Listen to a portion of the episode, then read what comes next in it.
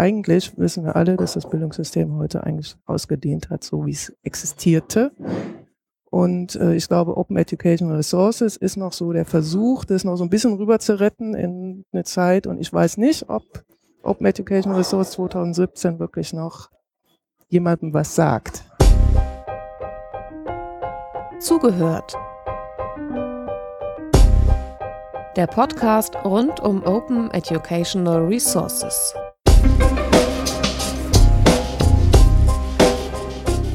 Wir sprechen in einem Podcast über Open Educational Resources, heute mit eher grundsätzlicher, philosophischer, theoretischer, prinzipieller, paradigmatischer Ausrichtung.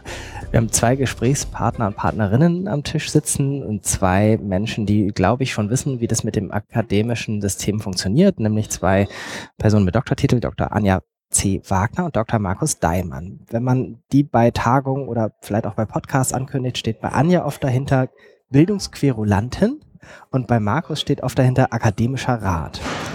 Ähm, ich vermute also stark, dass wir zwei sehr unterschiedliche Perspektiven auf das Thema haben, weiß aber auch schon, dass ihr euch relativ viel zu sagen habt und durchaus auch nicht nur gegeneinander, sondern miteinander über das Thema redet, wie Open Education im Allgemeinen, Open Educational Resources im Besonderen, das Bildungssystem im Allgemeinen und im Besonderen verändern oder eben auch nicht.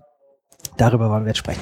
Mögt ihr vorab, dass man ein ähm, akustisches Bild von euch hat, noch einmal drei Sätze mehr jeweils zu eurer Person sagen? Anja, magst du anfangen? Ja, danke für die Einladung erstmal. Also, Anja Wagner wurde schon gesagt. Ich denke darüber nach, wie das Bildungssystem der Zukunft ausschauen kann und entwickle dazu mit meiner kleinen Bildungsberatungsfirma Fräulein Flow, entwickeln wir Studien, Vorträge, bieten auch Beratung an und äh, betreuen im Moment unter anderem auch UniTV.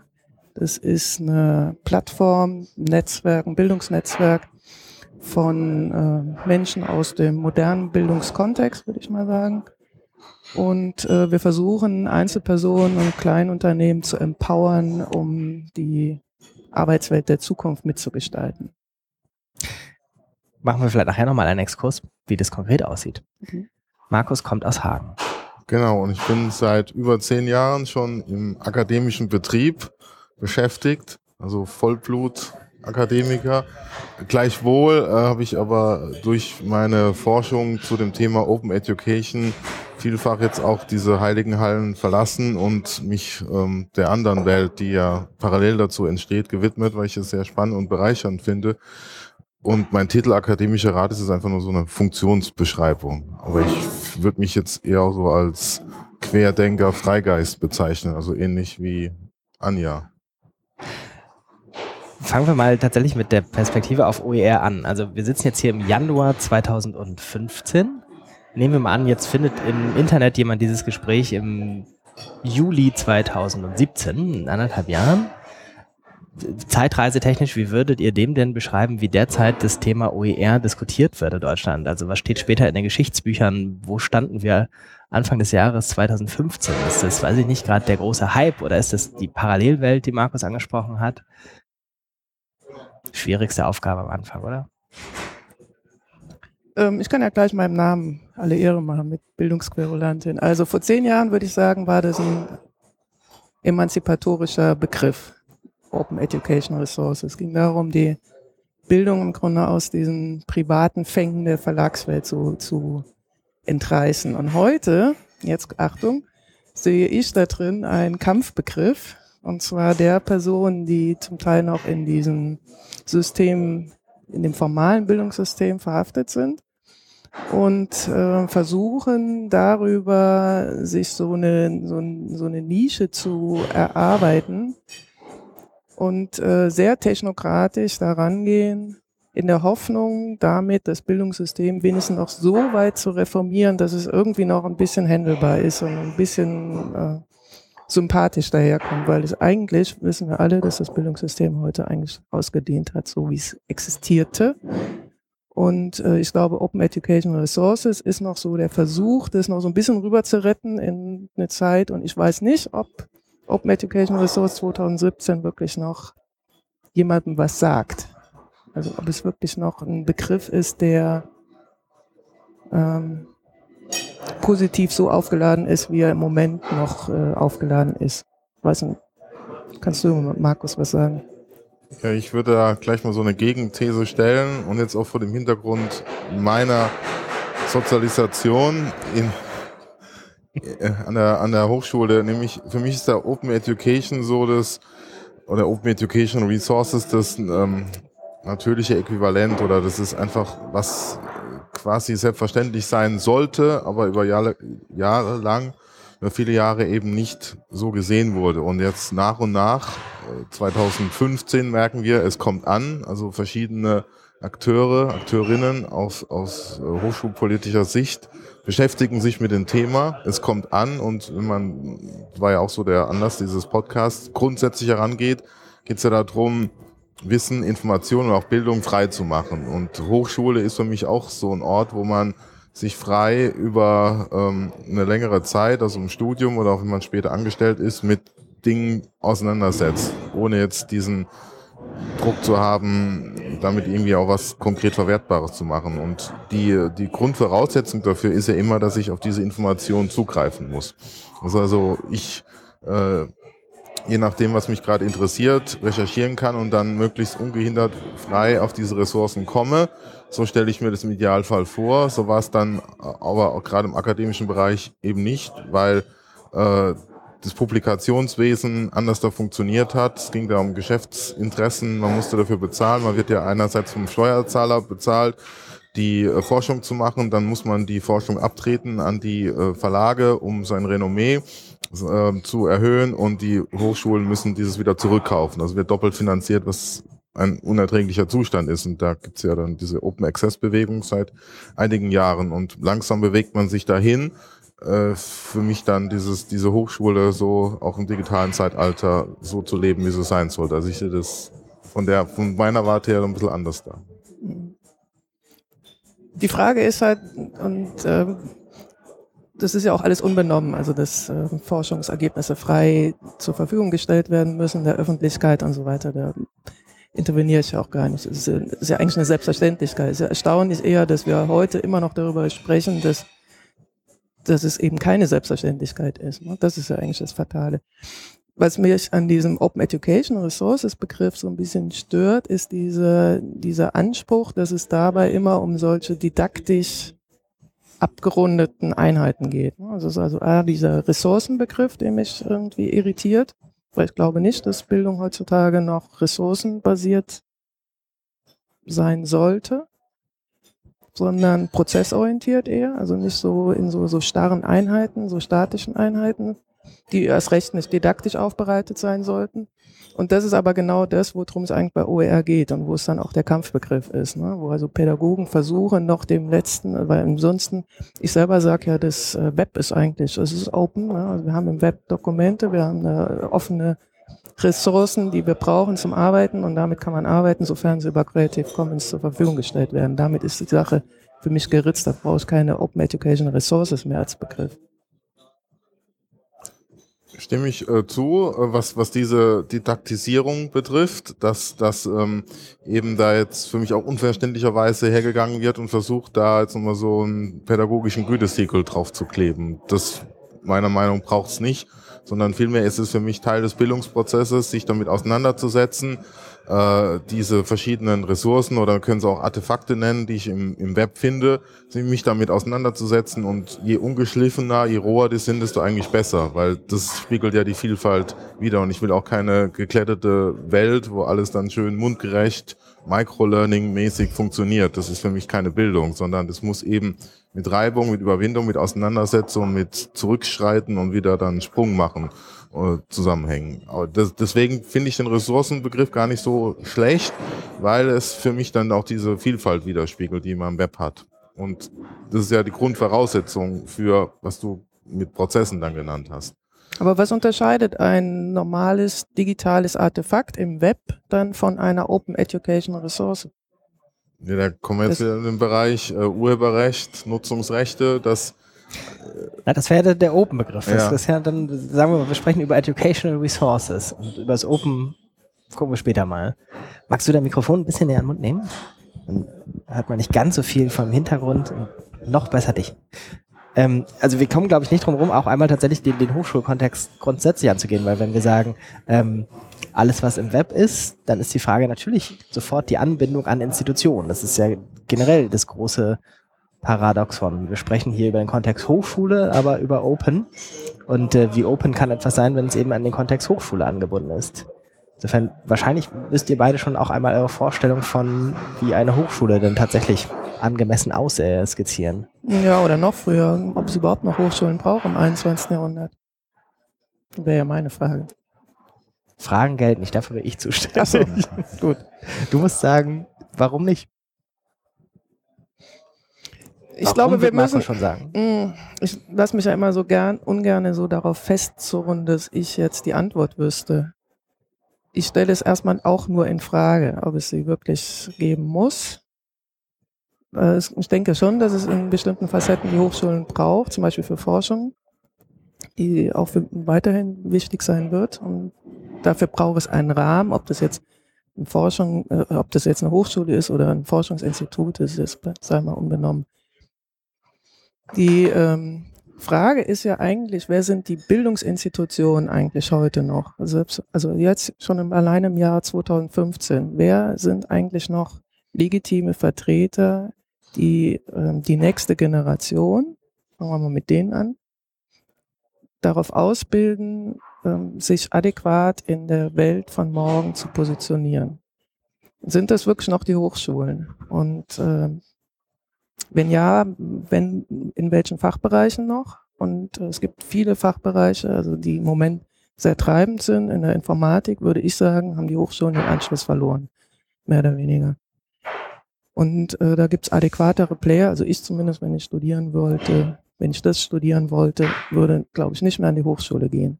Da gibt's wesentlich kompaktere, bessere Formate. Und das ist jetzt die große Frage, inwiefern sich das fortsetzt auf andere MINT-Bereiche.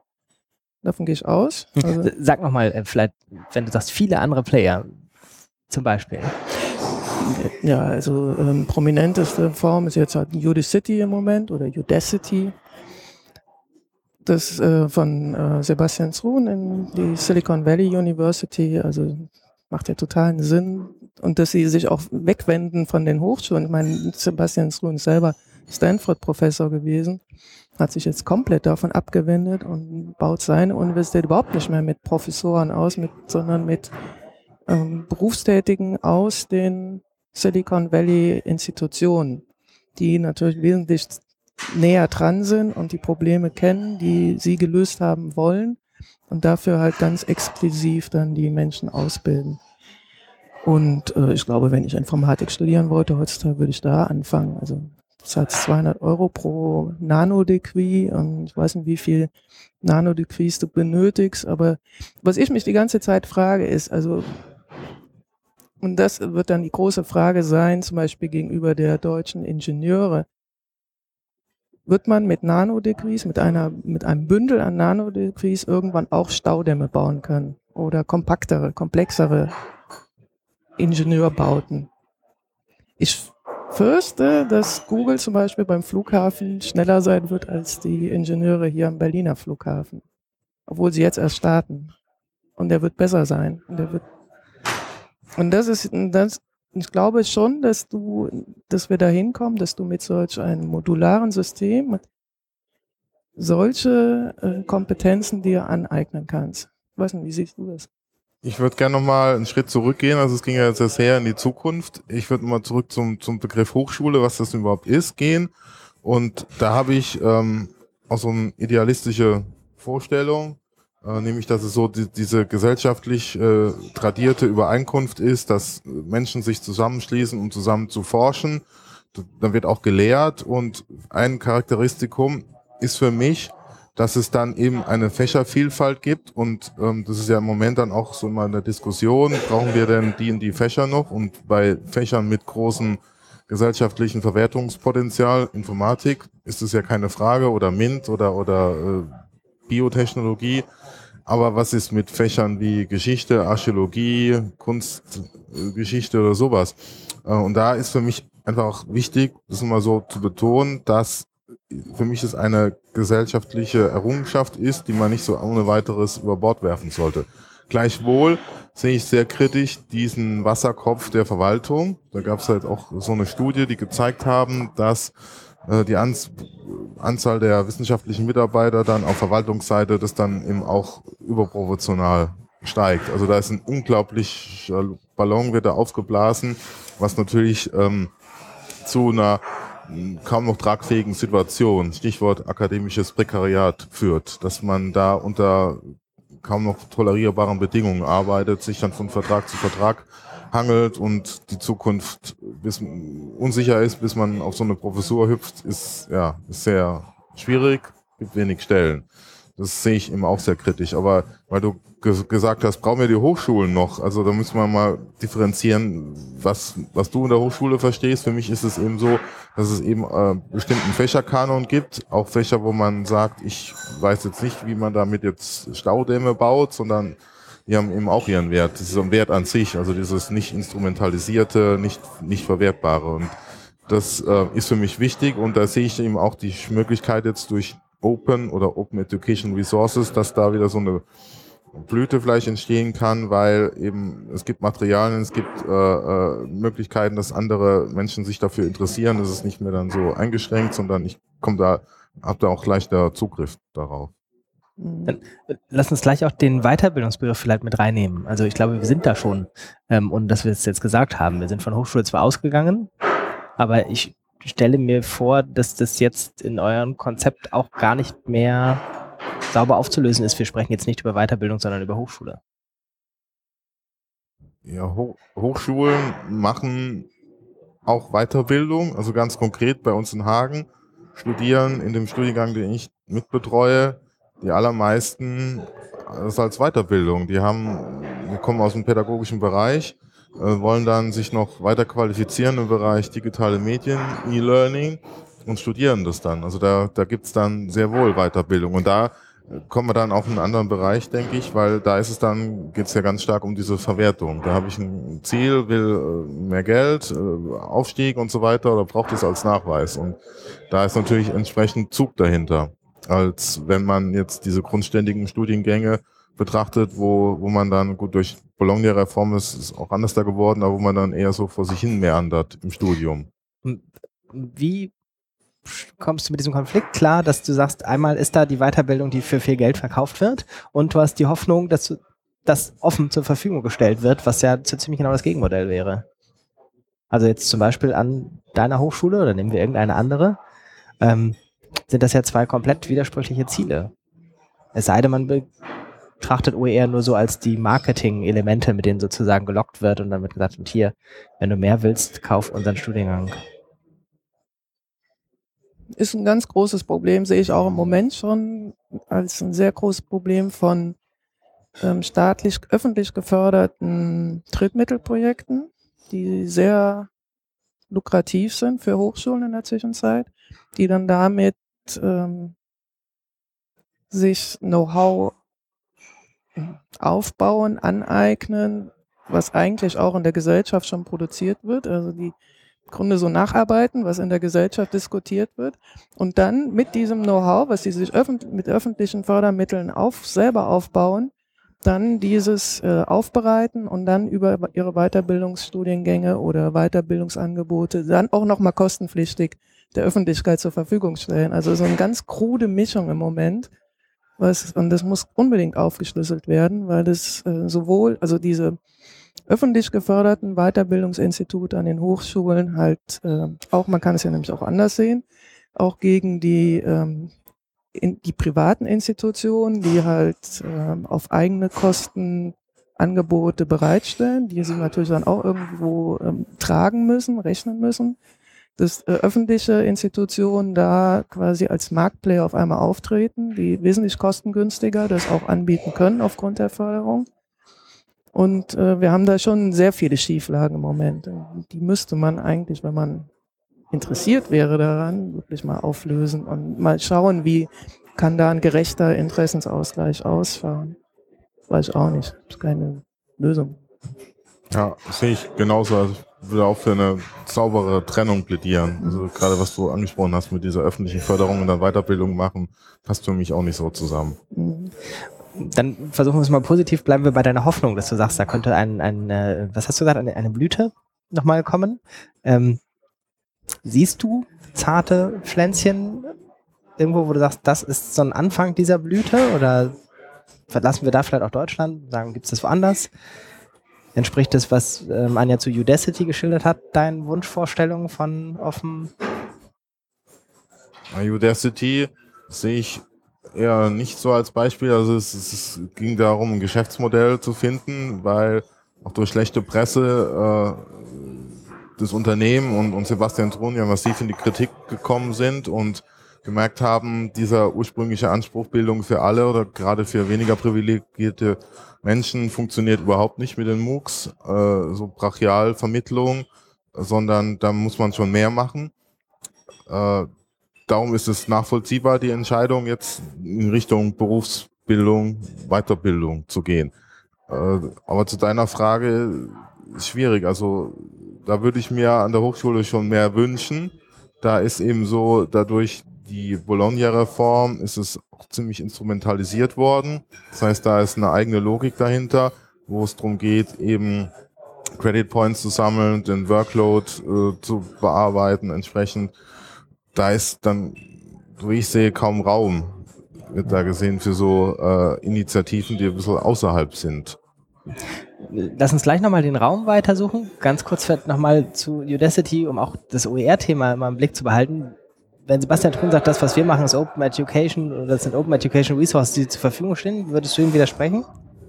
Das ist, müsste man immer genauer hingucken. Also es gibt ja die ganz pragmat, den ganz pragmatischen Ansatz. Also ist es offen lizenziert, äh, hat es eine entsprechende Lizenz, dann könnte man schon mal, könnte man es als OER bezeichnen. Dann der andere Punkt ist ja, dass es dann hinter, hinter einer Schranke ist, wo ich, wo ich dann auch auf so einer Plattform mich befinde und das widerspricht ja dann auch so der Logik des, des Webs, dass es, dass das Web frei sein soll, ich mich da bedienen kann und ähm, ich dann auf dieser Plattform, könnte man jetzt kritisch sagen, eingesperrt werde. Aber die Diskussion läuft da zum Teil auch sehr polemisch. Also es gibt ja radikale Offenheitsfanatiker aus den USA, die CMUX-Vertreter, die dann äh, ja auch sehr ideologisch oder doktrinär argumentieren, dass das so und so ganz radikal offen sein muss. Aber ich würde da auch einen Schritt weiter gehen und nicht nur diese äh, CC-Lizenz nennen wollen, sondern auch, was ja im Digitalbereich auch viel um Produktion geht, eben auch, dass es mit Open Source Werkzeugen zum Beispiel produziert wird. Das finde ich auch wichtig. Wie nennen wir dich denn, wenn du einen Schritt weiter gehst als die Fanatiker? Das müssen wir überlegen.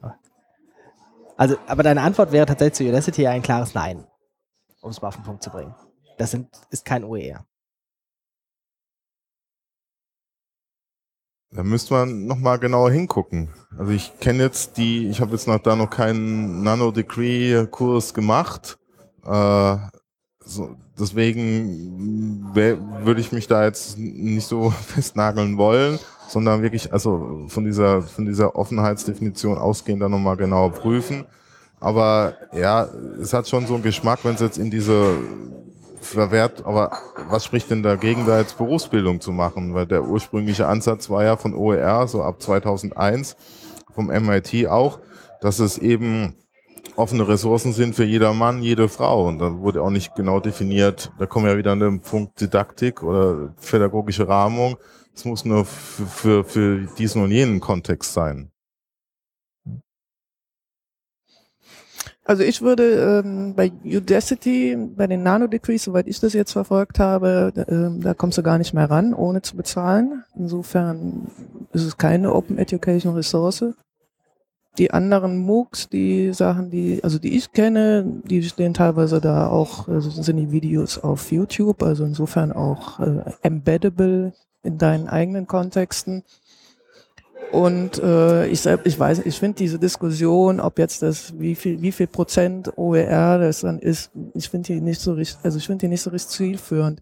Für mich, die Frage ist immer, wem nützt es?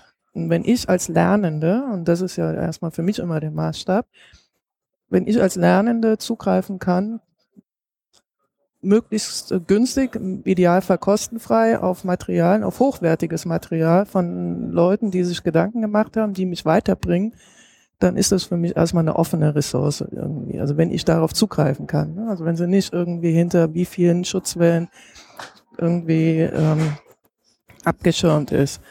Und äh, insofern fand ich die Udacity auch immer offen. Also ich finde schon, dass es eine, also für mich ist jeder MOOC im Grunde erstmal eine offene Ressource, weil ich kann damit als äh, selbstbestimmte Lernerin, sofern ich dessen fähig bin, ich für mich nehme das für mich meinen Anspruch, dass ich das kann und dass ich für mich entscheiden kann, was für mich sinnvoll ist oder nicht. Und wenn ich darauf zugreifen kann, ist es offen fertig. Da brauche ich jetzt nicht irgendwie das noch irgendwie unter dem Gesichtspunkt, dass ich es weiter verwerten kann, unter den Creative Commons, dass ich das dann auch selber dann nehmen kann und weiterentwickeln kann. Ja, das wäre natürlich alles wunderbar, macht man aber eh nicht. Ist also Schnurz. Dann kann ich auch einfach das Video nehmen, so wie es ist. Und wenn ich darauf referenzieren kann, kann ich dann meinen Sermon in meinen eigenen Blog reinschreiben und dann ist gut. Und dann verlinke ich darauf und dann ist das, also das ist immer so eine, so eine sehr, müßige Diskussion, die, wo es dann so in die Feinheiten geht und wo ich dann irgendwie, also mir selber wäre es lieber, wenn mal aus, äh, sagen wir mal, aus deutschen guten Hochschulen, wenn da viel mehr Content nach außen gehen würde, wenn da viel mehr zur Verfügung gestellt würde und sich die, äh, ich meine, das viele Geld, was wir da einspeisen als Öffentlichkeit, wenn das in irgendeiner Form mal wieder zurückfließen würde an Know-how und an äh, Gehirnmasse, was da drin steckt, angeblich drin steckt, weil es weiß ja keiner, weil es ist, das ist erst recht geschlossen, ne? obwohl es öffentlich ist, sind viele, der, also die, die ich kenne, sind sehr zurückhaltend mit ihrem eigenen Beitrag, den sie da in der Hochschule leisten und äh, es ist eher so, dass viel kopiert wird da im Stillen und deshalb halt auch viel nicht öffentlich wird. Und das ist eher so diese, ne, und dann ist das alles so, so eine, so eine ja wirklich ideologische Diskussion irgendwie, ob äh, jetzt da Judith City damit irgendwie dann noch irgendwie einen Verwertungsgesichtspunkt verbindet, ist, ist mir eigentlich erstmal egal.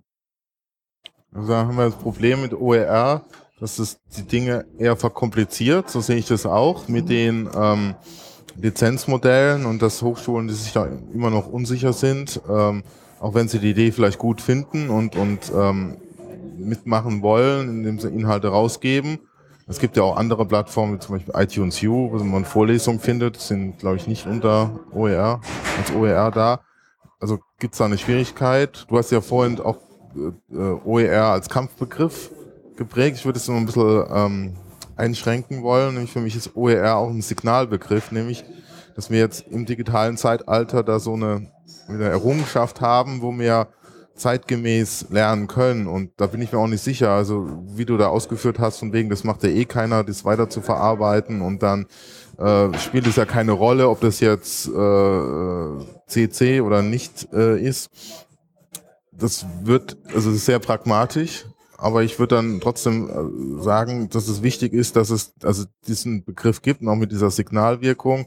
Wir haben hier eben dann einen neuen Raum. Ich kann mich dann sicher, rechtssicher bewegen und kann, kann eben mich ausbreiten, vergrößern und, und habe dann diese, diese Anknüpfungsmöglichkeiten, dass ich dann modifizierte Ressourcen wieder reingebe ins Netz und das geht dann auch wieder, finde ich da in diese Richtung Web oder Web of Learning, gibt es ja auch diesen, diesen Begriff, äh, dass alles eben Ressourcen sind, aber man muss da schon aufpassen auf diese äh, Urheberrechtsdinge. Deswegen finde ich da OER schon attraktiv, sehe aber auch die Schwierigkeiten mit den, mit den Lizenzen und da gibt es ja auch einige Studien wieder dazu, wie man da rechtssicher umgehen kann. Scheint also immer noch ein großes Problem zu sein, äh, dass die Lizenzmodelle da eher die Sache verkomplizieren als vereinfachen und Hochschulen sich dann zurückgeschreckt fühlen und sagen, nee, da machen wir jetzt nicht mit.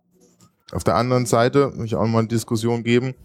Habe neulich wieder gelesen, dass äh, wir bei OER das Problem haben der Marginalisierung, wurde es genannt, von nicht, also von Inhalten, die nicht aus der Hochschule kommen. Weil bisher ja das allergrößte, der allergrößte Teil ja aus Hochschulen kommt. Die sind dann eben von ihrer Grundausstattung oder von ihrer Logik her praktisch prädestiniert werden dann auch gefördert. Also es gibt ja von der EU Mittel oder von Stiftungen und so weiter, wo ich dann äh, äh, Geld dafür bekomme, das OER zu machen, was ja eigentlich eine Selbstverständlichkeit sein sollte, was ich ja vorhin gesagt habe, die ideale Universität, dass dann eben drumherum so ein bunter Garten, ein Gemüsegarten mit OERs drumherum steht und jeder, der Lust und Laune hat, kann sich da bedienen, so ähnlich wie es die Open University in England macht. Die haben ja auch so eine Plattform Open Learn, wo ich da mich bedienen kann. Und das sehe ich halt in Deutschland leider überhaupt nicht.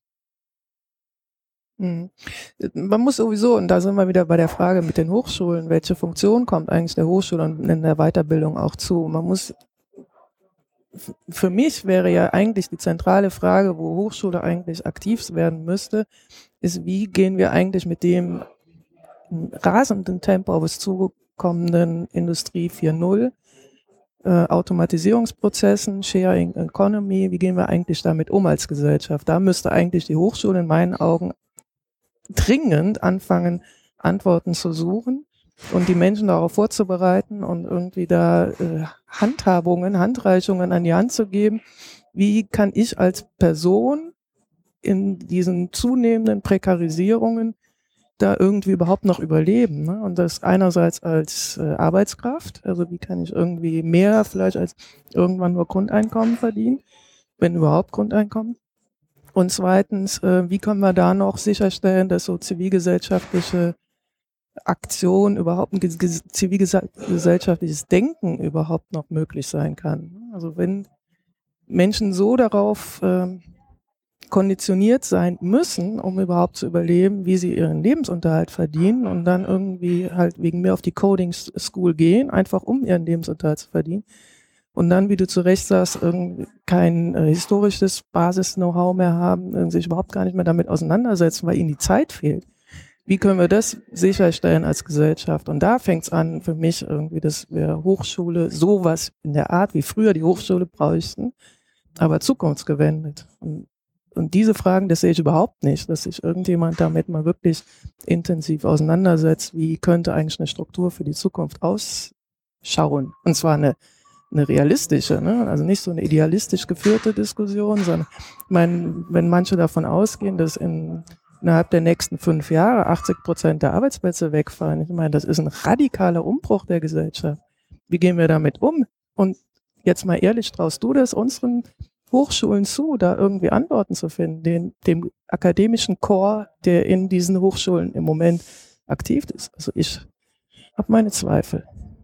Ich sehe das genauso wie du. Äh, es sind, was du ansprichst, sind ja genau diese Bildungsprozesse, also dass Orientierung vermittelt wird, wie äh, kann ich in der Welt von morgen mich sicher bewegen, wie kann ich ein zufriedenes Leben führen. Das sind ja genau diese Funktionen. Das, darum geht's ja bei Bildung. Ich würde sogar noch einen draufsetzen, ich sehe es auch äh, problematisch, weil wir haben jetzt aktuell Januar 2015 äh, gesellschaftliche Entwicklung, wo zeigt, dass da irgendwie es ziemlich knirscht. Also wenn da wöchentlich Menschen auf die Straße gehen, um gegen eine vermeintliche Islamisierung des Abendlandes zu demonstrieren und, und dann die, die Errungenschaften des demokratischen Staates oder des Rechtsstaates massivst in Frage stellen und verhöhen, dann, dann ist es für mich sehr erschreckend und da würde ich mir dann eben auch wünschen von Hochschulen, ähm, dass, ähm, dass da mehr Aufklärung passiert. Also dass das, weil es sind ja eben elitäre Einrichtungen, die, die alimentiert werden, die auch wirklich eine Sonderstellung haben oder gehabt haben, weil es darum geht, sich an Diskursen zu beteiligen, Debatten anzustoßen, intellektuell zu sein. Also weg von diesem ökonomischen Verwertungsdruck. Und da ist für mich auch immer so der Mittelpunkt auch von, von so gesellschaftlichen Debatten. Also wie gehen wir jetzt mit Flüchtlingsströmen um? Wie diskutieren wir nationale Identität, äh, Integration und so weiter? Und da würde ich mir auch von den Hochschulen wünschen. Und es wäre auch sowas, sowas Emanzipatorisches. Und es wäre für mich auch viel weiter oder viel stärker als dieses enge didaktische Korsett, wo dann, ne, wo alles so schön mundgerecht serviert sein muss. Aber das wäre für mich auch eine pädagogische oder emanzipatorische Aufgabe, wo wir vielleicht wieder OER mit reinbringen könnten. Da gibt's ja auch von Bundeszentrale für politische Bildung gibt's ja auch so äh, Aktivitäten, dass, dass da eben Hochschulen sich aktiv an so Diskursen beteiligen. Also nicht nur weit in die Zukunft gedacht, sondern aktuell jetzt auch da, aber da sehe ich auch viel zu wenig, weil es ist irgendwie alles über die Jahre äh, wegge, wegge, weggebrochen. Mit OER gegen Pegida sehe ich schon die Schlagzeilen über den Podcast. Äh, mir fiel gerade ein, dass man es ja provokant auch genau andersrum sagen könnte. Man könnte auch sagen, die ganzen Pegida-Leute haben sich an so eine Art Open Educational Resources ihr Weltbild gebildet. Ich meine, da spielt ja eine ganz große Rolle, dass sie ihre Theorien aus dem Internet haben. Warum, weiß ich nicht, äh, nach ihrer Meinung, ich gebe jetzt die Verschwörungstheorie nicht wieder, ich bin auch nicht bewandert genug, aber das spielt ja eine ganz große Rolle tatsächlich, dass sie quasi so eine Art Open Educational Resources im weiteren Sinne dafür genutzt haben, oder? Richtig, und Entschuldigung, und das äh, zeigt aber für mich auch, dass da eben noch so ein Korrektiv fehlt. Also OER alleine, das, das hat man dann irgendwann auch begriffen der Debatte, reicht ja nicht aus. Wir brauchen ja, wie es dann hieß, Open Educational Practices. Und da, also es braucht dann eben äh, ein Korrektiv, dass, dass ich diese ähm, äh, Fundstücke diese, diese Thesen, die da verbreitet werden, einordne, kontextualisiere, diskutiere und dadurch mein Weltbild äh, entwickle. Aber äh, du hast schon recht, weil es, es, die These ist äh, plausibel, dass sie sagen, ja, man hat dann kohärentes Weltbild mit OERs gebildet, das äh, fernab von vielen, oder was mir als äh, demokratisches Staatsverständnis bezeichnen würden. Aber da ist dann, würde ich äh, sagen, die genau der Ansatzpunkt, dass man eben so, so Debatten braucht oder eben auch wieder Hochschulen. Also natürlich kann ich, unrealistisch, dass jeder von diesen PGIDA-Leuten jetzt in ein, in ein, Seminar geht und, und sich in äh, das politische System der, der BRD äh, setzt. Aber äh, ja, dass, dass da eben An Anbindungsmöglichkeiten gibt für pädagogische Prozesse, also dass man diese Ressourcen einordnet und vielleicht dann auch mal weitersucht, wo es dann gegenteilige Meinungen gibt und weg von dieser Ein Einfalt. Aber vielleicht ist das genau unser Problem mit diesem formalen Bildungssystem, mit dem wir ja immer noch denken. Das ist ja dieses alte System. Man könnte ja auch ein Bildungssystem, sagen wir mal, es gäbe keine Hochschulen. Ne? Also man würde mal so tabula rasa, würde sagen, okay, was wäre eigentlich, wenn es keine Hochschulen gäbe, keine formalen Bildungsinstitutionen? Wie müsste es idealerweise ausschauen? Und für mich wäre es idealerweise so, dass es eine Vielzahl an thematischen MOOCs gibt, thematische Barcamps, Meetups, ähm, ähm, sehr viele Online-Angebote, die sehr differenziert aus unterschiedlichen Blickwinkeln darauf schauen, wo ich zugreifen kann, wo ich äh, auch ein steuerlich begünstigt ein sehr großes Budget zur Verfügung habe, was ich äh, investieren kann in, Unterschied, in mir freigestellte unterschiedliche äh, in Bildungsressourcen und ähm, mich dann so im Grunde weiterbilde. Und dafür bräuchte es eigentlich in der Form keine Hochschule als Ort, sondern äh, Hochschule wäre dann was anderes, wäre dann so eine dezentrale Organisation. Also wäre ganz anders gedacht als so wie bisher. Und äh, ich glaube, so was müssten wir eigentlich heute für lebenslanges Weiterlernen, müssten wir eigentlich irgendwie etablieren als selbstverständliche Praxis, dass ich bei solchen Fragen, wie also ja auch viele offensichtlich bei Pegida haben, dass sie Möglichkeiten haben, irgendwo hinzugehen und mal Sachen zu diskutieren. Und da ist es dann halt, das ist anstrengend, ohne Frage. Also Gesellschaft ist anstrengend. Aber diesen Diskurs auch zu üben und auch regelmäßig, also das zu einer Selbstverständlichkeit zu erheben, zu, ich weiß noch nicht, muss man ja nicht über Batches oder so, man muss ja vielleicht auch keine Anreize setzen, aber vielleicht muss man es doch irgendwie, dass du einmal im Jahr mindestens zu so einem Barcamp gehen musst. Und da musst du nachweisen, okay, in diesem Jahr war ich einmal oder dreimal da und dafür kriege ich irgendwie einen höheren Steuersatz oder einen niedrigeren oder was auch immer. Also, also ich glaube, wir müssen viel kreativer denken und vielleicht sollten wir dazu mal ein Barcamp machen, irgendwie, was uns eigentlich alles an Möglichkeiten einfällt, wo wir alle, wo alles erlaubt ist, wo man alles mal an die Tafel schmeißt und an die Wand schmeißt und dann sortiert. Dann müssen wir mal ein, ein Revival machen. Ich glaube, wir saßen ja um die Ecke 2009 bei die, die Bildung hacken. Da warst du zumindest dabei, oder? Mhm, ja. Ähm, da muss man mal ein Revival machen. Das ist ja jetzt schon dann sieben Jahre bald her. Mhm. Und wir sind alle bis auf deine Versuche mit Ununi TV weiter in unseren traditionellen, was, was hast du vorhin gesagt? Ähm, Vollblut etablierten Institutionen, mehr oder weniger. Hm. Ähm, ja, es bewegt sich erschreckend wenig. Und das ist auch das, was äh, wirklich sehr erstaunlich ist. Und auch die Hochschulen bewegen sich ja nur, und das ist ja mein, also der Treiber im Grunde für gesellschaftlichen Fortschritt sind ja in der Zwischenzeit nur noch die Unternehmen und zivilgesellschaftliche Kräfte. Es kommt ja überhaupt nichts mehr aus den Hochschulen an wirklicher Innovation. Sondern Bei, sie bei, den, bei, den Hochsch überall ja, bei den. Hochschulen, wenn ich es einwerfen darf, da war ich auch selber dabei, ich glaube vom, vom DAAD, Deutsch Akademischer Austauschdienst, so eine Projektgruppe virtuelle Bildung. Und da, das habe ich mir jetzt auf der Fahrt mal angeguckt, da ist das Hauptthema ist Internationalisierung. Also wie locke ich ausländische Studierende an meine Universität an, Mobilität und so weiter, wie mache ich schicke Angebote, aber das ist viel zu wenig. Also da Ja. würde ich dir zustimmen. Und ich finde die, diesen Ansatz, ähm, das ist so, ein, so habe ich das verstanden, so ein Ökosystem machen, sehr charmant. Aber mir ist dann jetzt auch bei deinen Ausführungen gekommen, die, also was ich halt unheimlich wichtig finde, wäre dann, wo du sagst, jeder kann irgendwie einen MOOC machen, da muss ganz viele MOOCs geben äh, oder andere digitale Angebote, aber wer würde die kontrollieren? Und man könnte ja dann im Extremfall auch sagen, es gibt einen MOOC, wie äh, baue ich eine Bombe, um am Berliner Hauptbahnhof einen schönen Anschlag äh, zu verüben. Ne? Die, Und die äh, Materialien gibt's ja quasi. die, die gibt's. Also und, ich fand, dass der Grund, jemand, ich hab ja, hat ja sehr schön mal gesagt, eigentlich sind MOOCs doch so eine Art fortgeschrittene Lehrbücher. Finde ich immer noch die beste Metapher eigentlich. Und, und wer weiß, wann Al-Qaida oder ich weiß nicht, ob die schon MOOCs entdeckt haben, also für die für die Fortbildung. Das sind wir wieder beim Thema Fortbildung und Ja. deswegen äh, ist er wie, äh, so ein so ein Korrektiv oder so eine staatliche Aufsicht, also wo dann wirklich irgendwie äh, und das ist ja gerade das Problem auch bei Pegida, wo dann eben dieses dieses Vertrauen fehlt oder dieses, dieses Verständnis, dass es dass es da eben Grundwerte gibt und und der Staat dafür da ist und äh, Freiheit garantiert, dafür aber Gewaltmonopol hat und so weiter, aber dass da eben auch so, so äh, was funktioniert, dass dann eben gewisse MOOCs, wo gesagt wird, nee, das ist äh, kein gutes Thema. Also da, Aber wir haben doch wir haben doch Gesetze. Also es gibt ja bestimmte ähm, Meinungsäußerungen, die du nicht in der Öffentlichkeit fliegen darfst. Dafür, wir haben ja Gesetze. ja, die, das die können ja in dem Moment der, dann der greifen. Also ich meine, wir haben eine gesellschaftliche, in dem Moment, wo sie offen zur Verfügung stehen, hast du, ähm, ist dann der Gesellschaft, ist die Gesellschaft auch dafür verantwortlich, darauf zu achten, was wir, also es muss diskutiert werden. Ich glaube, das Aber geht ich nicht. schließt ja nicht aus, dass, dass ähm, Menschen sich zusammenschließen, äh, die, denen die Gesetze egal sind und, und die dann eben äh, per MOOC äh, Anschläge planen oder äh, sich, sich damit Wird wahrscheinlich auseinandersetzen. jetzt schon in, Ich würde das Thema jetzt noch mal etwas enger führen, obwohl ich es sehr, sehr spannende Gedanken finde. Ähm, dass tatsächlich ja nicht nur die Innovation nicht aus den Hochschulen, sondern aus Unternehmen kommt, sondern tatsächlich auch, auch wenn wir es jetzt nur an Negativbeispielen festmachen kann, doch auch von unten quasi.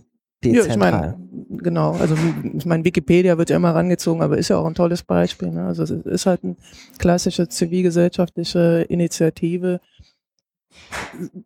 Bestimmt, ich glaube, dass du bestimmt positive Entwicklungen können nur von unten kommen. Sie können nur kritisch gegen etablierte Strukturen entwickelt werden. Nur dann sind sie innovativ. Du kannst aus, kann, das ist systemimmanent, das ist soziologisch bedingt.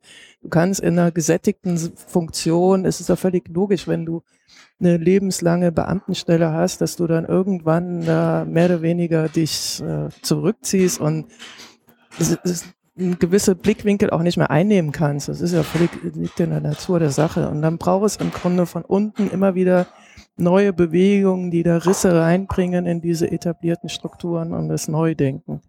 Und das kann immer nur im Grunde von unten kommen. Aber außer Wikipedia passiert ja auch nicht so viel. Also wenn man vielleicht noch an die 80er Jahre oder 70er Jahre zurückdenkt, Umweltbewegungen, äh, sowas im Ja, aber auch- digitalen Zeitalter. Also letztens uns auch nochmal auf das Thema OER Ja.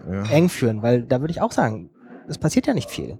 Hm, Weiß ich nicht irgendwie. Ich meine, das gefällt natürlich den Pädagogen dann nicht so gut, aber zum Beispiel in YouTube, wenn ich mir anschaue, was da irgendwie an Schminktipps. Ne? Ich meine, man kann das theoretisch als Open Education Resources begreifen. Also ich meine, es gibt wie viele Kinder, die sich damit im Grunde in der Zwischenzeit weiterbilden. Und das ist, das ist der Renner. Ich meine, überhaupt, wie ich denke, irgendwie Edu-Marketing ist sowieso, also das ist das, das ähm, Instrument der Zukunft oder der, wahrscheinlich auch von 2015 schon, dass äh, Firmen daran gehen, ihr Know-how aufzubereiten als professionelles Content-Marketing, eben nicht nur so werben, sondern halt ihr eigenes Know-how aufbereiten und zwar gut aufbereiten, mit andere sehen, guck mal, die haben richtig Know-how und irgendwie dann Lass mich von denen weiter beraten. Und das wird kommen und das werden auch sehr wertvolle Education Resources werden, die vielleicht sogar teilweise besser sind als das, was aus den Hochschulen theoretisch entwickelt, abgeleitet dann generiert wird. Weil die aus der Praxis kommen. Du brauchst dafür einen konkreten Auftrag. Also wenn man jetzt die Schminktipps nimmt, man ja die Leute wahrscheinlich einfach so, weil sie Lust drauf haben, weil keiner gesagt hat, mach jetzt mal ein Video. Und weil das andere gucken, weil es halt einfach, weil es äh, abgerufen Und wie wird. siehst du das bei dem Szenario, was du gerade geschildert hast? Mit der Arbeitsweise oder Funktionsweise, Automatismen, gibt es da sowas ähnliches? Oder wie bei Wikipedia, man sagt ja, ich will das Weltwissen erschließen und zugänglich machen. Ich meine, Google hat ja auch den Anspruch, dass sie alle Informationen der Welt zur Verfügung stellen. Ich finde, das machen sie auch auf eine Art. ne? Also ich meine, das ist nicht, wird nicht allen gefallen, aber und es ist marktwirtschaftlich getrieben. Aber letztlich versuchen sie aus allem im Grunde die Informationen zur Verfügung zu stellen und äh, für die Allgemeinbevölkerung so aufzubereiten, dass du sie nutzen kannst. Ich selber tue mich da immer schwer, das wirklich so negativ immer nur zu bewerten, nur weil das marktgetrieben ist. Ich meine, das ist, ich bin nun wirklich eine, nicht der große Freund des Kapitalistensystems, überhaupt nicht. Aber es ist nun mal ein kapitalistisches System und dann muss man irgendwie die Mechanismen nicht akzeptieren, aber zumindest äh, hat es dann innerhalb des Systems gibt es dann auch, äh, denke ich, bessere und schlechtere. Okay, wo wir gerade auf der Realo-Schiene sind. Ja. Dann führe ich auch nochmal auf eng das Thema OER zurück. Ihr habt vorhin als Beispiel den ähm, Ingenieur gebracht, der mal ein äh, Riesenstaudammprojekt machen will. Spielt für eine Hochschule in 2015 oder 2016 OER irgendeine Rolle, wenn jemand zu ihr kommt und sagt, ich möchte hier zum Ingenieur werden, der später mal einen Staudamm bauen kann? Nein, im Moment nicht, sehe ich auch nicht. Also das ist, OER ist, ist äh, ähnlich wie MOOCs, ist aus Marketinggründen interessant, dass man, das, das steht ja manchmal auch in diesen, diesen, in der Dokumentation vom DAAD, ist eben interessant aus Marketing-Gesichtspunkten und nicht, äh, wenn man sagt, das wäre jetzt ein ganz wertvoller Baustein, um die Ingenieure noch besser zu machen, sondern sie sagen, wir haben hier äh, die, die, die Studiengänge dafür, wir haben unser Know-how, wir machen das schon so und so viele Jahre, das ist alles da, wir brauchen dafür jetzt kein, kein OER. Hat ihr gar keine Hoffnung? Also, oder Nee, es ist eine, Warum? eine, eine Marketing-Schiene, denke ich auch. Ich meine, jetzt haben ja die technischen Universitäten, haben wir auch zusammengepackt, dazu die TU 9, also die neun technischen Universitäten Deutschlands, haben da diesen großen MOOC aufgesetzt, um, äh, andere, um, um auswärtige Internationalisierung, um andere ausländische Studierenden, ähm, wie ich finde, sehr hölzern die deutsche Ingenieurskunst beizubringen. Also es ist ein sehr altes MOOC-Denken. Also wenn man jetzt so andere, modernere MOOC-Plattformen sich anschaut, die sind anders aufgebaut. Insofern, die versuchen sich schon an diesem Open, also das zu nutzen, diese, diese Offenheit, um attraktiv zu werden für Studierende, um sich selber, böswillig könnte man sagen, eine Legitimation zu geben. Oder halt, ähm, Was ist mit dem Qualitätsargument? Also wir sehen ja auch, dass Wikipedia jetzt einfach die bessere Enzyklopädie ist als das, was wir nach dem alten Modell vorher hatten. Seht ihr da kein Potenzial auch für die Staudamm-Ingenieursausbilder? Nee, weil das Problem ist, dass da zu wenig Rückkopplungsschleifen, zu wenig Rückfluss ist. Also wenn jemand OER zur Verfügung stellen würde mit einer so und so hohen Qualität, dann geht kaum einer hin und verbessert es.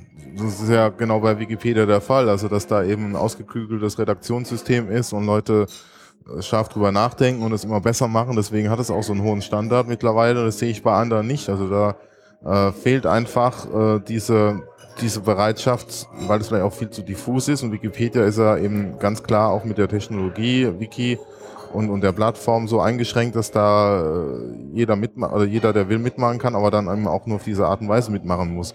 Bei OER ist es so breit, so diffus, dass da der, der Rückfluss oder immer, was auch gesagt wird jetzt bei äh, politischen Akteuren, äh, wir wollen da, wir fördern OER und wollen damit die Qualität äh, verbessern, das, ist, das halte ich auch für eher unrealistisch, weil die Bereitschaft fehlt, sich daran zu beteiligen und, und es besser zu machen. Es würde vielleicht dann gehen, wenn Hochschulen äh, das äh, unter ihre Fittiche nehmen würden und hätten dann eben so ein Pool an, an OER-Material und würden da auch ein bisschen drüber gucken und, und da was machen. Aber bei Hochschulen ist es ist auch so Marketing. Also wir haben jetzt das Beispiel gehabt von Hamburg, Hamburg Open Online äh, Universität, die ähm, so wie ich sehe, auch hauptsächlich wohl aus Marketinggründen sich zusammenschließen, also alle Hamburger Hochschulen und machen da eine Open-Plattform, haben aber äh, wollen e explizit OER und äh, fördern oder entwickeln. Aber das ist, glaube ich, auch, dass, dass der Standort oder der Stadtstaat attraktiver gemacht wird.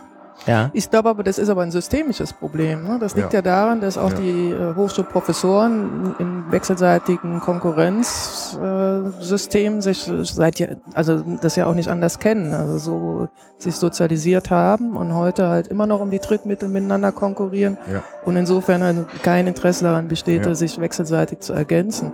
Ich glaube, dem kommt man nur bei, wenn wir als Übergangslösung, wenn wir radikale Transparenz fordern, wenn wir äh, darauf ähm, zusteuern, dass ähm, sowohl die Mittelvergabe wesentlich transparenter erfolgt, als auch die Ergebnisse wesentlich transparenter kommuniziert werden, nämlich dann offen. Ne? Und das ist einfach ein, ein gesellschaftlich transparentes ja auch ein Wiki wegen mir geben muss, wo es einfach drinsteht, der hat diesen Antrag gestellt, was nachvollziehbar dann auch ist. Ne? Der hat es aus den Gründen bekommen und das sind die Ergebnisse, die wir daraus haben. Die kann man jetzt weiterverwerten und dann hat der, ne? und so könnte man das, man müsste ein System entwickeln, um das irgendwie darzustellen, abzubilden. Und dann könnte man ein bisschen vielleicht in die Richtung, dass du das auch zum, zum äh, Ziel erklärst, dass du äh, bei einer bei einer Drittmittel, bei einem Antrag auf bestehende Ressourcen zugreifst, die von anderen auch entwickelt wurden. Das könnte man ja schon zum Kriterium auch nennen. Das, das gibt es ja schon. Also normalerweise, wenn man einen Antrag schreibt, dann baut man ja auf die Forschung der anderen auf. Aber das und, weißt du selber, wie es läuft. Ja, und, und ähm, ich muss ja Stand der Forschung darstellen. Und äh, auch die ähm, Kopplung, dass ich die Ergebnisse frei Open Access zur Verfügung stellen muss, die gibt's ja auch. Also ich glaube, DFG, ja. DFG hat das schon entsprechende Policies eingeführt, dass ich dann, äh, mhm. dass ich unterschreiben muss, die Klausel muss äh, Open Access veröffentlicht EU werden. auch, ja. Das ist ein oh, guter EU. Schritt, ja. ja. Aber man könnte äh, nur noch weitergehen und sagen, das ist auch bei der Lehre. Ne? Also dass da eben äh, Vorlesungen, Videos, Präsentationen, was weiß ich, dass das ähnlich, dass es auch gekoppelt wird, weil da, würde man vielleicht einen ganz anderen Zug reinbekommen, äh, zu sagen, ähm, man macht es transparenter und offener und dass dann eben auch dieses Qualitätsargument mehr greift, weil ich dann eben zu, zurückgreifen kann und auch diesen, diesen Anspruch vielleicht habe, äh, mich da zu, zu, zu gut zu zeigen erstmal, also eine gute Ressource zu machen, aber dann auch vielleicht so ein Mechanismus entsteht, dass dann gewisse Dinge verbessert werden in der zweiten, dritten Version. Aber natürlich können wir immer kritisch einwenden, es gibt ja Freiheit von Forschung und Lehre, ist ja so ein ganz hohes Gut, dass dann Professoren, Mitarbeiter sich weigern würden, sagen, das wollen wir nicht. Also, könnte. ja, also letztlich würde es dann doch nur gehen, auch wieder Wikipedia, wenn einfach sich herausstellt, dass dieses Modell überlegen ist, dass da bessere Ergebnisse rauskommen bei dem, der sich nicht geweigert hat, ja. ähm, sondern aufgebaut hat auf anderen, ja. Material weiterentwickelt hat. Ist denn wie frage ich das? Also mir ist eben in der Diskussion aufgefallen, dass die interessanten Beispiele, wo zumindest so Potenzial zu sehen ist oder wo wir darüber diskutieren, ganz häufig so diese Verbünde sind. TU 9 hast du eben gesagt, als die technischen Universitäten, die sich zusammengetan haben. Die, die FH-Verbünde On Campus im Norden und wie heißt das in Rheinland-Pfalz und so weiter. Ähm, wo auch Campus. schon virtueller Campus Rheinland-Pfalz, ähm, wo eben auch schon über OER diskutiert wird und so weiter. Also und Open Online University Hamburg ist ja auch nur der Zusammenschluss der Hamburger Hochschulen. Wie weit ist denn da tatsächlich das Potenzial drin, dass das sozusagen Katalysator für die Diskussion ist? Ja, das kommt darauf an, wie die sich jetzt bewähren. Also bei gibt ja virtuelle Campusse oder Campi, äh, Plural, ähm, schon länger, also schon, schon seit den 90ern, also ich, damals, als ich noch studiert habe, gab es ja virtuelle Hochschule Oberrhein, Virohr, äh, Karlsruhe, Mannheim, noch ein paar. Aber da war OER überhaupt kein Thema. Also da hat man sich zusammengeschlossen, hat da virtuelle Angebote gemacht, äh, äh, Lernumgebung, wie das damals hieß. Und jetzt mit Hamburg zum Beispiel, das wäre ist eben spannend, ähm, könnte Katalysatoreffekte haben, je nachdem, wie die sich anstellen. Also wenn es dann wirklich was Vorzeigbares äh, gibt und wo man sagt, das, das sieht gut aus, da, da kommt man jetzt mal einen Schritt weiter, als äh, wir machen eine schöne Plattform und, und stellen da was rein, was aber dann wieder nur sehr statisch ist, wo eben nicht diese, was du ja vorhin auch gemeint hast, diese Prozesse nicht entstehen. Das muss sich dann erstmal zeigen. Also erstmal ist es ein mutiger Schritt, aber dann äh, wissen ja auch, äh, du als Soziologin kennst es ja auch, dass dann eben gewisse Kräfte greifen und wenn dann mehrere da miteinander involviert sind, da kann es dann schnell auch in die andere Richtung gehen oder zu Stagnation kommen, weil das System dann eben nach anderen Regeln funktioniert und diese Herrenziele untergräbt. Ich weiß gar nicht, ob das so hehre Ziele immer sind. Also ich meine, im Grunde ist es, und eigentlich wäre es ja naheliegend, auch in Berlin, es gibt, glaube ich, zwölf Hochschulen hier. Also warum die nicht miteinander arbeiten, warum also Berlin zwölf Hochschulen braucht, kann man eigentlich auch sich nicht so richtig erklären es wird immer lauter, ist nicht nur meine mhm. Einwände, ja, oder? Ja. Bin gespannt, wie viel danach herausgefiltert wird bei der Nachbearbeitung. Sehr geehrte Hörerinnen und Hörer, wenn Sie die Musik hören, es tut uns leid.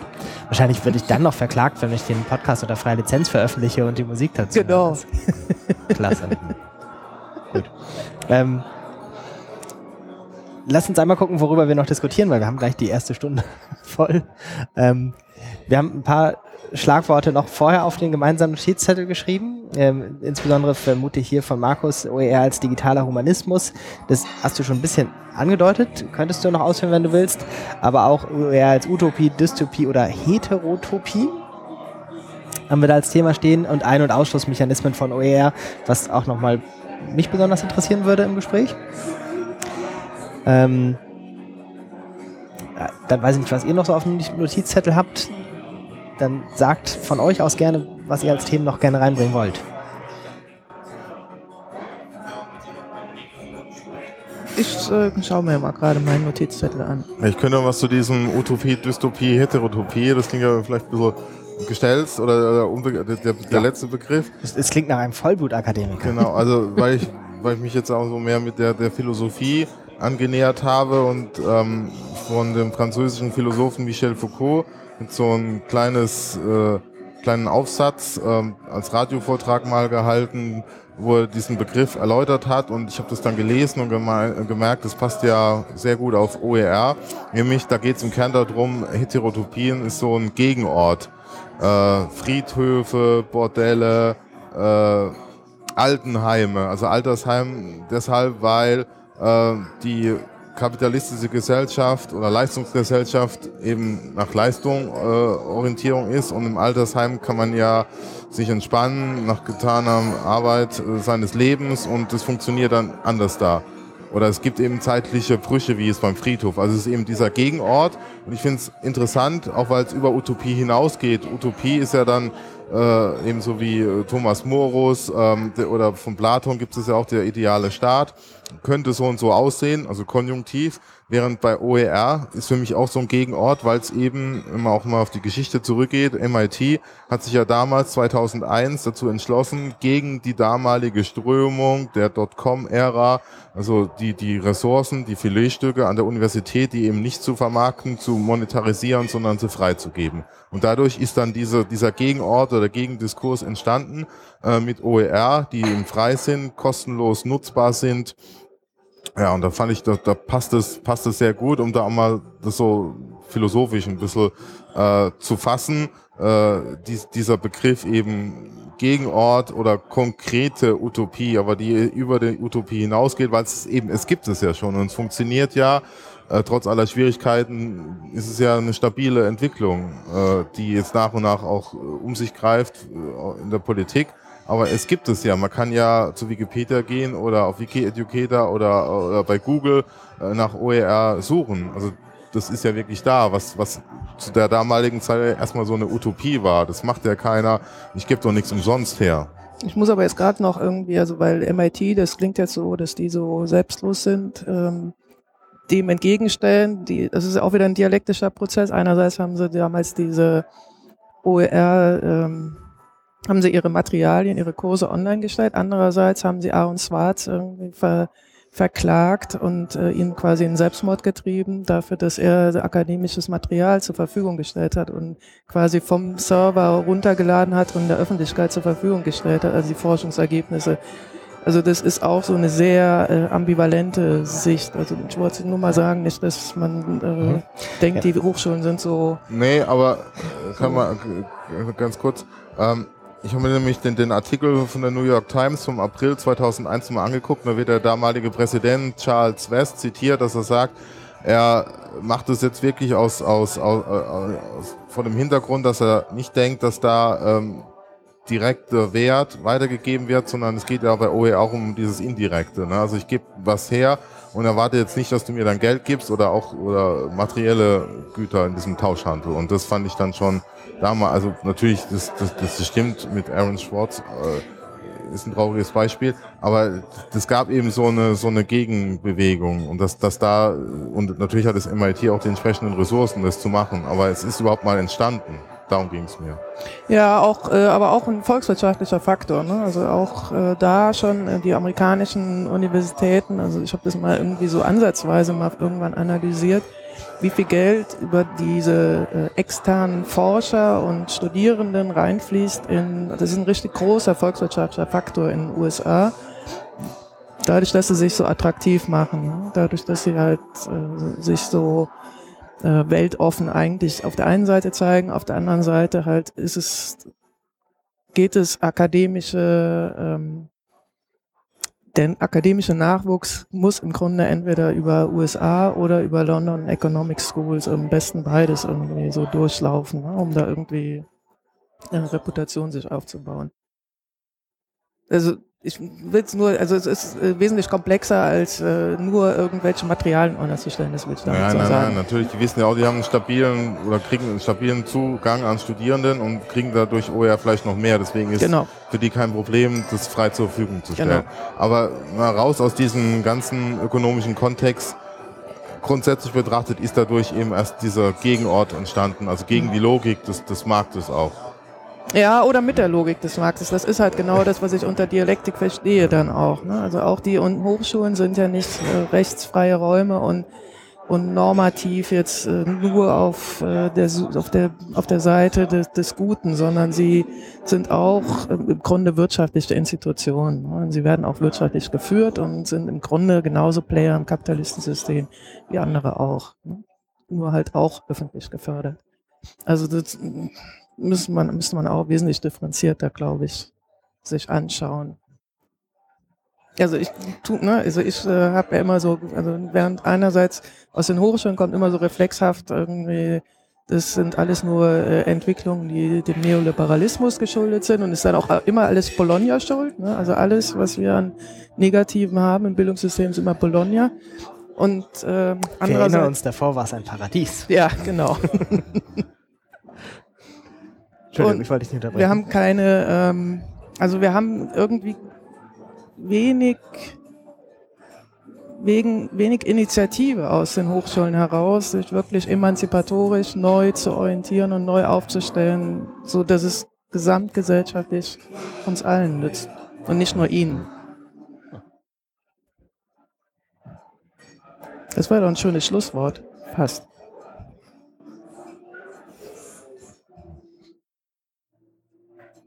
Wir lassen mal die Musik laufen. Genau. es gibt wenig Hoffnung. Aber vielleicht fällt dir ja noch was Aufmunterndes. Was Aufmunterndes? Oder was Hoffnungsstiftendes, Motivierendes ein. Ich ein glaube, der, der Grundkonflikt ist nicht aufzulösen zwischen der Institution und dem, der Grundidee von Open. Also das geht einfach ja nicht zusammen. Also ne, die Institution kann sagen, wir machen ein bisschen Open, aber ähm, nicht sehr weitgehend, weil dann ist ja keine Institution mehr. Ich würde noch einen, einen dystopischen Ansatz anbringen. Ich hoffe, vielleicht kann, kann Markus den auch viel besser anbringen. Äh, so die Frage von, von Ausschlussmechanismen. Also ich hoffe, dass du das Gleiche damit meinst, was ich darunter verstanden habe. Magst du es kurz erläutern?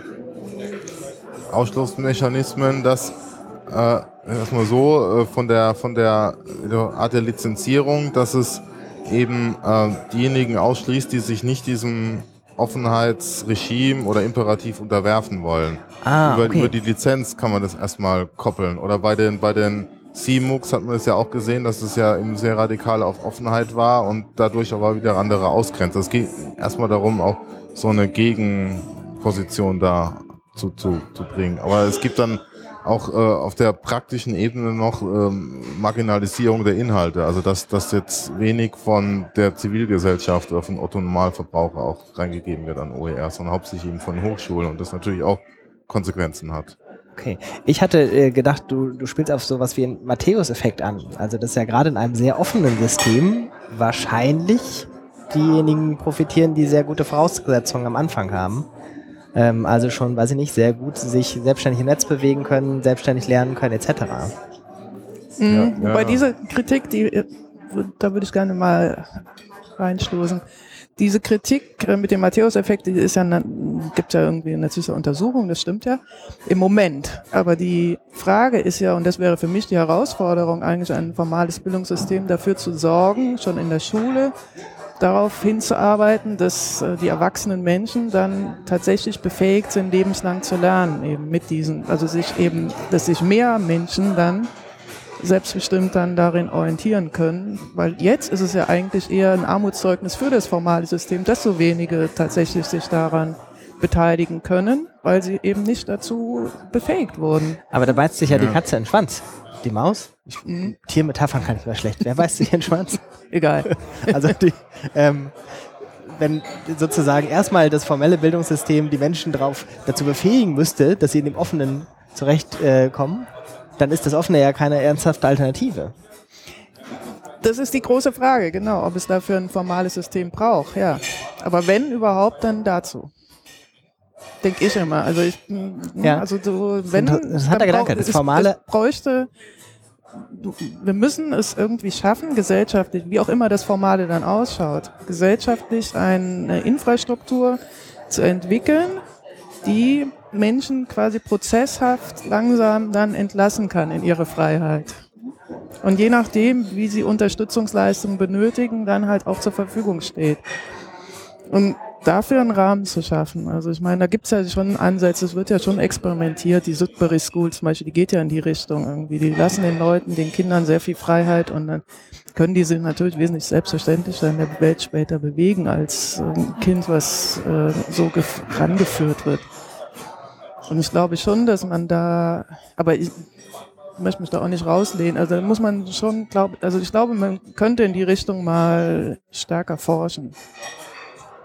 Da wären wir wieder bei der Zukunft, so als Ausblick. Genau.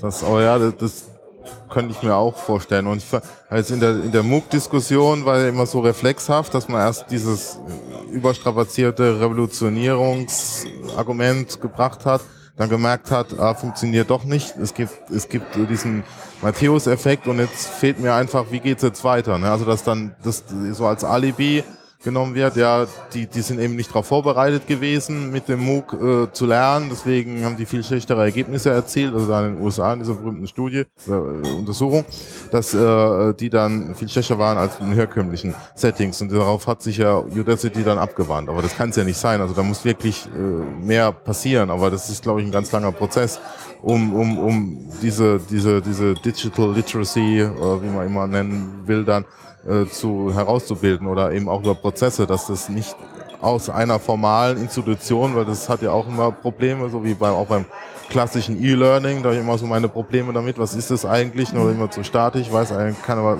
wie das funktioniert oder was es ist, sondern das muss dann eben aus verschiedenen Stellen gespeist werden. Dafür brauchst du auch wiederum Angebote neben diesem Formalen, weil ich denke auch das Formale, das ist darauf nicht vorbereitet. Die machen halt ihre klassischen Formate, ihre Seminare und da bist du aber nur für, für, für das qualifiziert. Aber im Web ist es ja ganz anders da. Also da sehe ich auch äh, Kompatibilitätsprobleme. Ja, man wird äh, konditioniert ne? im Moment ja. durch das formale Bildungssystem und dann ist man irgendwie unfähig, dann ist man in der Freiheit und weiß gar nichts damit anzufangen. Ja, und das ist auch viel zu statisch. Also wenn ich noch so, so ein bisschen Bashing machen darf über meinen Arbeitgeber, müssen wir auch nicht rausschneiden. und zwar äh, äh, haben wir ja so, so ein Online-Tool, Adobe also Connect. Nochmal für diejenigen, die seit einer Stunde dabei sind, aber nicht mehr wissen, dass du bei der Fernuniversität Hagen genau, angestellt genau. bist. Genau, das geht wahrscheinlich in anderen Institutionen auch. Also das ist natürlich jetzt nichts. Äh, aber die kennst du am besten. Aber Insofern kannst du von dir Relevantes, ja. Und zwar ähm, gibt es da so ein Online-Tool, Adobe Connect, mit dem wir Prüfungen machen. Das wollen wir ja alles äh, über Distanz machen, kommen die eben auch nicht zu uns an die Fernuni, um Prüfungen abzunehmen, sondern es geht virtuell über dieses äh, Tool und ähm, das ist eigentlich ganz schick und funktioniert intuitiv oder man, man sollte sich damit irgendwie auseinandersetzen können. Nur da machen die jetzt, wo die eben Schulungen anbieten, wie man das nutzt für Prüfungssituationen. Und das finde ich äh, irgendwie merkwürdig.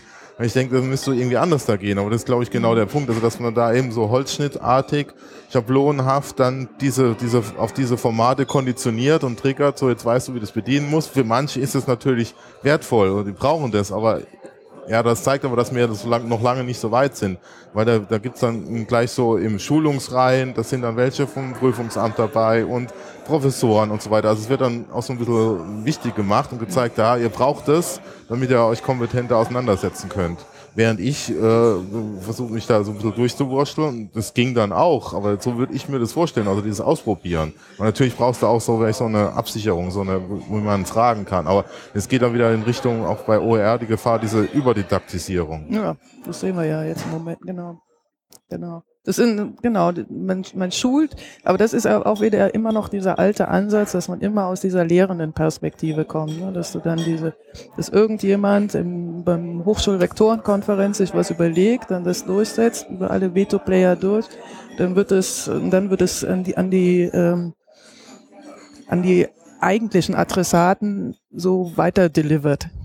Ne? Anstatt irgendwie eine Umkehr vorzunehmen und wirklich aus Lernersicht, also im Grunde so wie Kunden auch bearbeitet werden sollten, dass man halt sich mal überlegt, wo steht denn der, der Lernende oder der User, der später das Ding benutzt und daraufhin im Grunde die Prozesse dann optimiert. Also wirklich Learner Experience oder User Experience, halt wirklich mal, ich meine, da gibt's ja nun auch schon bei mehrere Jahre sehr intensive Forschung und Apple ist ja nun auch irgendwie so ein großer Vorreiter, wie man solche Prozesse so gestalten kann, dass jeder ohne ein Bedienungsanbuch zu lesen, eine Anleitung zu lesen, sowas irgendwie auch einfach nutzen kann und wie es auch Spaß macht. Ne? Also wie du dann in so einen persönlichen Flow auch reinkommst und das auch als Herausforderung siehst. Und im Grunde wäre unsere Aufgabe als, als Denker für ein Bildungssystem der Zukunft, sowas anzudenken, wie könnte es aussehen, dass Leute von sich aus dann denken, ah super, ich habe Lust darauf.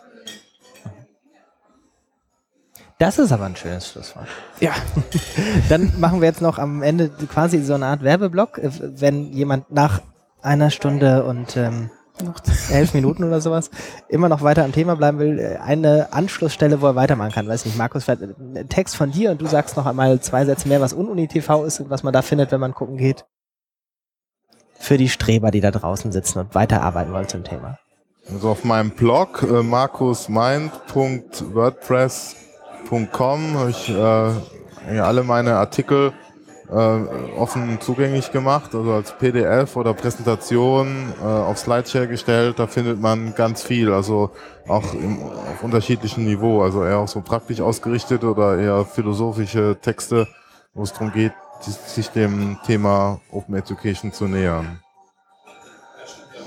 Und ähm, ja, ich schreibe ja auch, also ich bin ja nicht nur auf UnUniTV aktiv, sondern über acwagner.info habe ich, sammle ich auch so verschiedene, meine ganzen äh, digitalen Schnittstellen.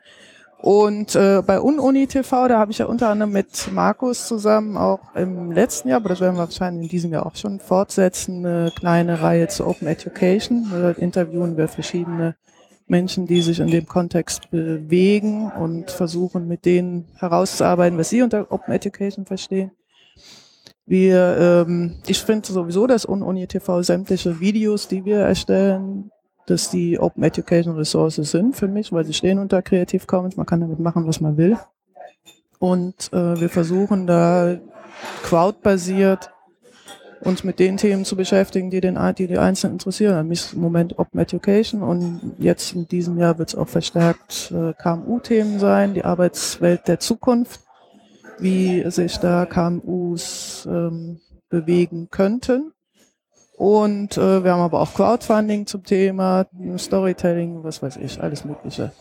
Visual Literacy ist auch ein wichtiges Thema und so weiter. Sehr schön. Ganz herzlichen Dank euch beiden. Alles Gute für die weitere Arbeit. Mitte Danke 2016 sprechen wir uns wieder und gucken, was passiert ist. Okay, Dankeschön.